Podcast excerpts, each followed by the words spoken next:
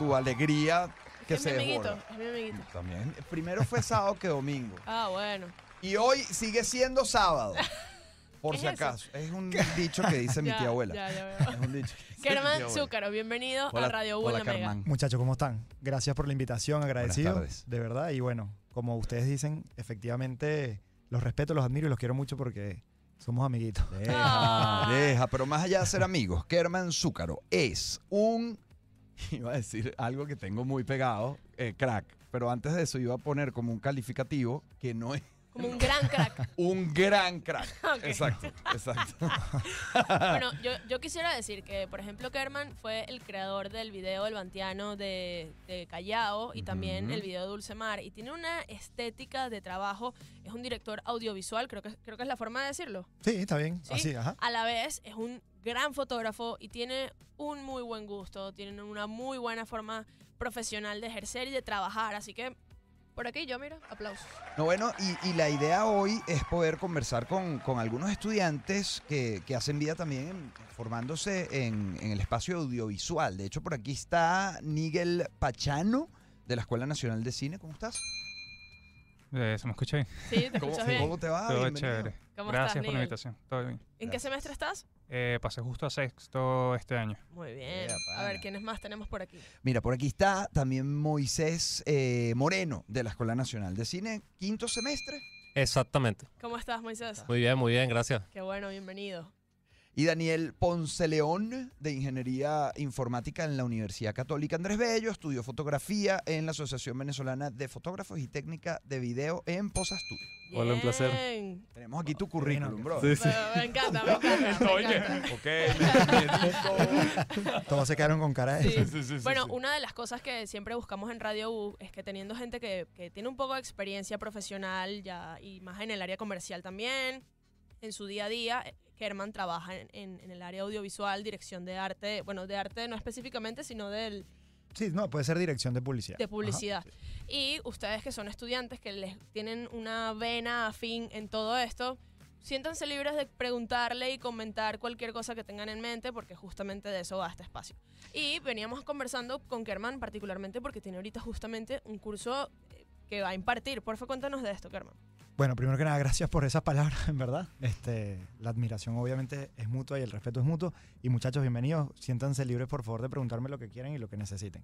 Eh, efectivamente, si Dios quiere, la semana que viene, el día martes y miércoles, es decir, 7 y 8 de marzo, Ujú, este, voy a estar dictando un- una masterclass, como la nombró la gente que me contactó, ujú. que, donde bueno, voy a, voy a hablar un poco acerca de la experiencia en justamente la, la producción audiovisual, pero específicamente en publicidad, que es donde... eh, Más te has- sí, puedo decir que más me he desarrollado a lo largo de estos años. Eh, eso va a ser online. eh, y bueno, nada, las, las entradas, si, si están interesados, las pueden adquirir a través de un link que Ajá, ajá. tengo en mi, mi cuenta de Instagram, porque no me, no me lo sé de memoria porque es muy largo. HTTP. Pero es a través de Ticketplay. Ah, A exactamente. Entonces, bueno, ahí lo, Plataforma seria. ¿Y, y tu arroba? ¿Tu arroba? arroba Kerman Zúcaro. Así, Kerman con K y Zúcaro con Z y doble C. Es, eh, parece difícil, pero no es tan difícil. Sí, no, y nadie más se llama tan feo, así que probablemente lo van a conseguir por ahí. Eh, Kerman Eh. Zúcaro. ¿Cómo se diría en perfecto italiano? Lo que pasa es que Kerman es vasco y Zúcaro italiano. Ah, entonces tengo esa caramba. combinación ahí. Ok. Sí, así es. Y bueno, nada, en verdad, eh, nuevamente gracias por el espacio. Kerman, cuéntanos, un- ah, perdón, tú ibas a preguntar algo. No, Vale. pero por favor, María José Tú ibas a- Castejón. ¿Tienes algún, algún desglose del contenido un poco que quieres impartir en este curso? ¿De qué va? Sí, es más un, es más de, de- de alguna manera es más como un conversatorio para hablar Ujú. acerca de la experiencia. Y ahorita que bueno, ustedes están aquí, muchachos, este, la idea es justamente eso, que a lo mejor yo poder de alguna forma ayudar a la gente que está ahorita incursionando en este mundo para darle ciertos tips y ciertas cosas, porque a ver, la parte técnica y la, la parte teórica, pues de alguna manera eh, la podemos aprender ahorita en muchísimas partes. O sea, nosotros nos podemos meter en cualquier plataforma, en YouTube, etcétera, y podemos buscar, o en, en- en Google incluso, y podemos buscar mucha teoría, mucha técnica, etcétera. Pero creo que, como en cualquier profesión, siempre es fundamental el tema de la práctica y todas las experiencias que uno haya podido tener, positivas y negativas, porque de la negativa también se aprende y por supuesto que eh, es muy importante pues equivocarse para luego no cometer los mismos errores en un futuro. Entonces creo que eh, justamente la, la charla en este caso va muy por ahí, de las experiencias que he tenido a lo largo de estos años, donde comencé, bueno, imagínate, hace... Aquí voy a revelar mi edad. Bien, Pero revélala. comencé- Revélala, años. queremos tener esa así, primicia. comencé hace más de 13 años en este mundo y bueno, con, en aquella época quien me llevó a este mundo fue el gran Nuno Gómez, que efectivamente pues hoy está, todos lo conocen y saben Sí. todo lo que está logrando. Y eh, por supuesto quien fue mi jefe en ese momento, del cual aprendí muchísimo y fue mi escuela, fue Mauro de Mur, que era un argentino, un director argentino que hacía vida aquí en Venezuela y bueno, pudo Tiene una casa productora. Sí, correcto. Se llamaba The. The Sí. Movie, que fue Mm. donde comencé. Ahí yo, ahí yo entré como director de postproducción. Entonces yo me encargaba de toda la edición de los comerciales y de estar pendiente de, bueno, por supuesto que el animador me mandara todas las tapas gráficas, etcétera. Y luego, poco a poco, él me dio la oportunidad de, de asistirlo primero, asistir eh, lo que sería como una especie de asistencia y dirección. Claro. Y hasta en algún momento me dio la oportunidad de dirigir ciertas piezas. Luego él se Wow. fue a Argentina de vuelta. Y bueno, yo seguí mi camino acá en Venezuela. Y te ha ido muy bien. De hecho, tú tienes ahorita tu, tu casa productora también, que más que una casa productora, porque al final es. es- Sí, es, es como, es una casa productora. Ujú. Quizás yo, yo lo, que, lo que pienso y lo que digo hoy en día es que esa, esa, ese formato de, de casa productora como existía antes, donde a lo mejor era una. Era, era de alguna manera una estructura muy grande. Sí. Hoy en día eso ha cambiado un poco. Mucho. Por, bueno, por muchísimas razones. Sí. Y ahorita sí, es una casa productora, se llama Zuka, Z-U-K.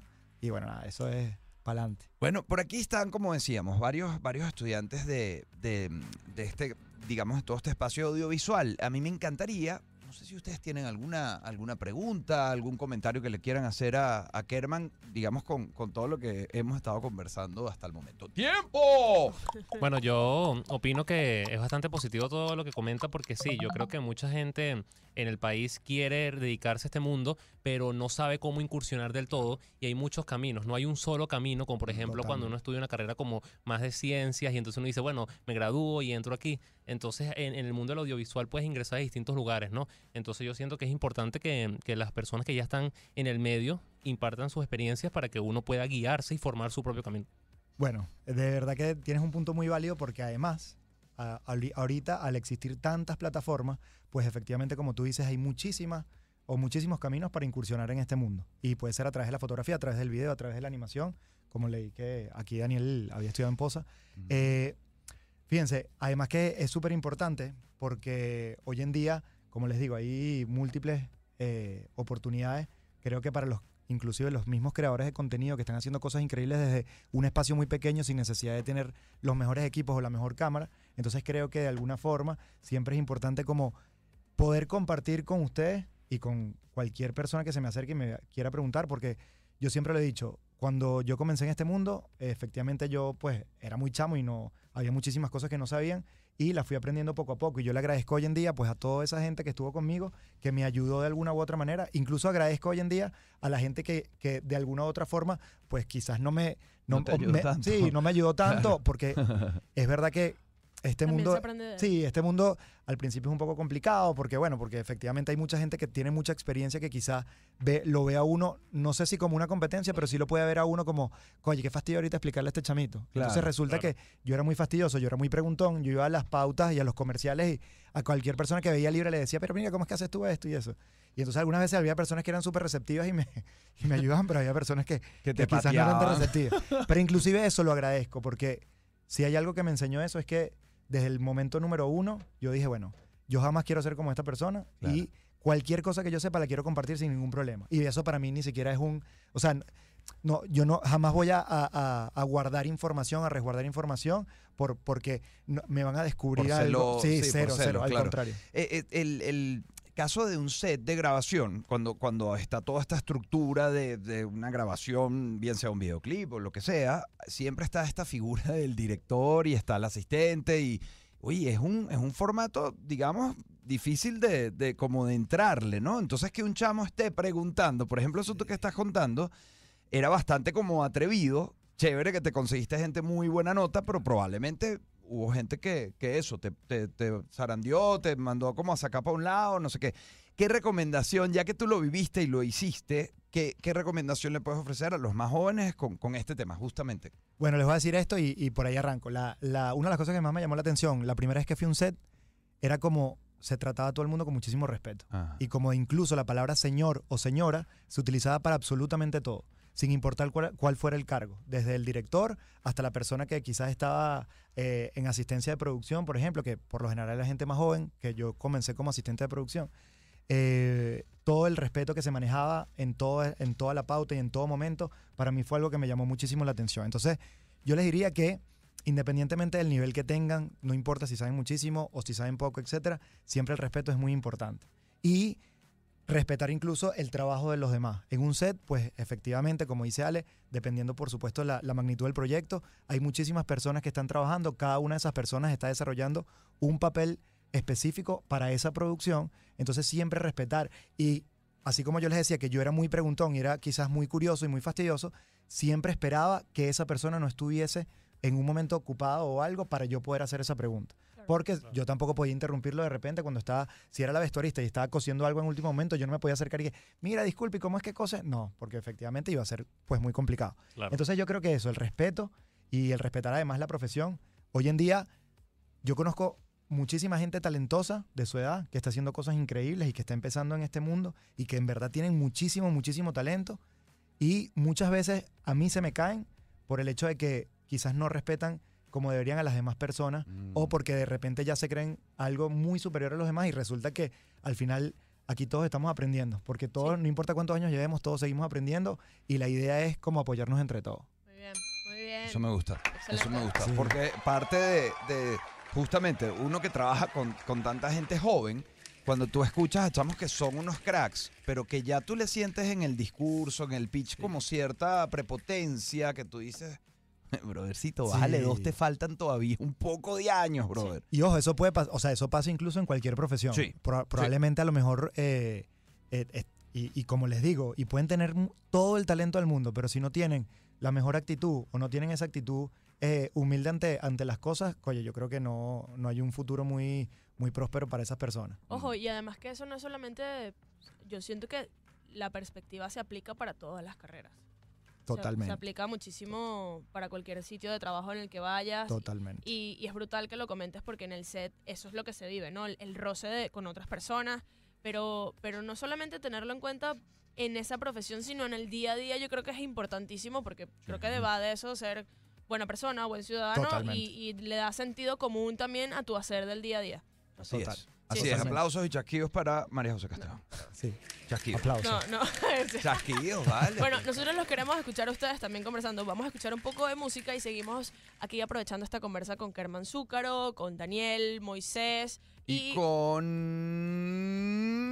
En- Nigel. Nigel. Gracias, Es complicado, Nigel. complicado. Me encantó que, nos, que te gustó vernos sufrir tardando sí, sí. 40 Nunca lo minutos, nunca lo dijiste y nada, ¿ok? Es un gracias, buen Nigel. director, es un buen director. Me hiciste sentir muy bien, gracias, Miguel. Radio Bulla. Plantar materias. Lo estamos conversando con Miguel Pachano, Moisés Moreno y Daniel Ponce León. Miguel, cuéntanos tú, por ejemplo, qué trabajos has realizado hasta ahora en producción audiovisual que, que- que te, que te haya gustado, que estés experimentando. Ojo, desde la escuela, no Sí, tiene sí, que ser sí, algo sí. No, no, tiene que ser, sí, exacto. claro, claro. Ok, bueno, eh, actualmente estamos desarrollando, bueno, terminando de desarrollar un, audi- eh, un documental, Moisés y yo.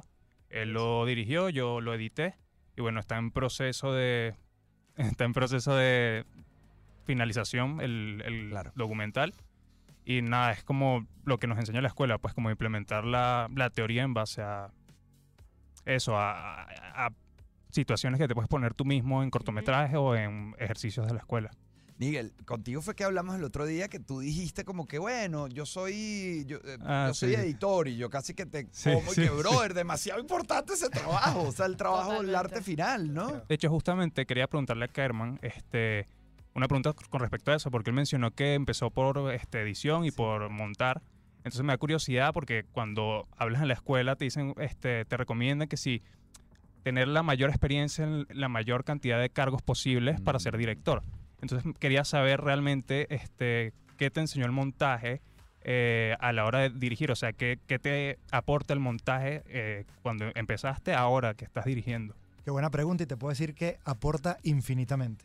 Porque tú como director, en el momento en que estás en el set y que vas a grabar, y si puedes de alguna manera pensar ya en la postproducción y en la edición, eso te ahorra muchísimo trabajo o incluso te hace ver ciertas cosas que a lo mejor una persona que no tiene eh, cierto conocimiento en edición no la vería en el set. Entonces yo ya dirigiendo en un set puedo pensar en la postproducción y en la edición y puedo tomar ciertas decisiones en ese momento que me van a ayudar en ese proceso.